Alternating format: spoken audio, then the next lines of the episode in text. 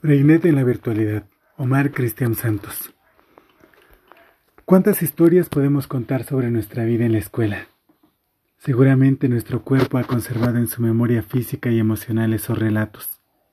Y cuando viajamos al pasado vemos que nuestras historias individuales han sido construidas a muchas manos, en relación con los demás, en la interacción física con el otro. Eso que nos enseñó que el mundo no se lee con la mirada, se lee de cuerpo entero los olores, las posturas, los gestos, los tonos de voz, las miradas, el clima. Parecieran historias de antaño que se contaran en el futuro a las nuevas generaciones. Hubo un día, hijo mío, en que nos saludábamos de beso en la mejilla. Estrechábamos nuestras manos y nos abrazábamos. Pero un virus atacó el planeta y tuvimos que huir a la virtualidad.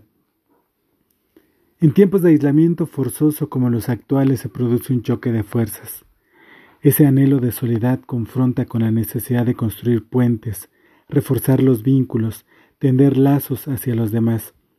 Aunque sea a través de las pantallas y la virtualidad, es una forma distinta de aprender, una forma a la que muchos estamos migrando y seguramente con creatividad lograremos habitar.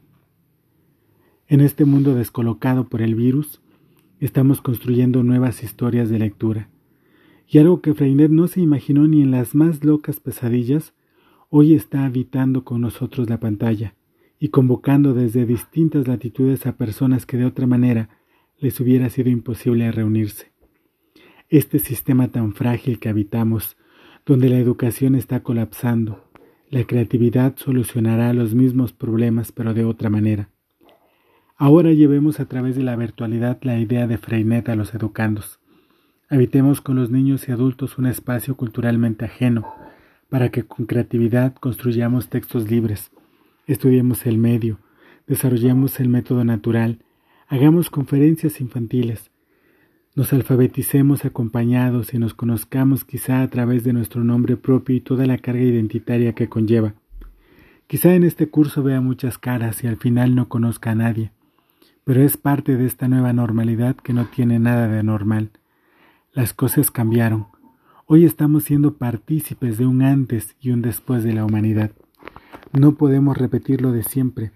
Enfrentemos esta nueva realidad inesperada y novedosa para construir desde el caos nuestro futuro.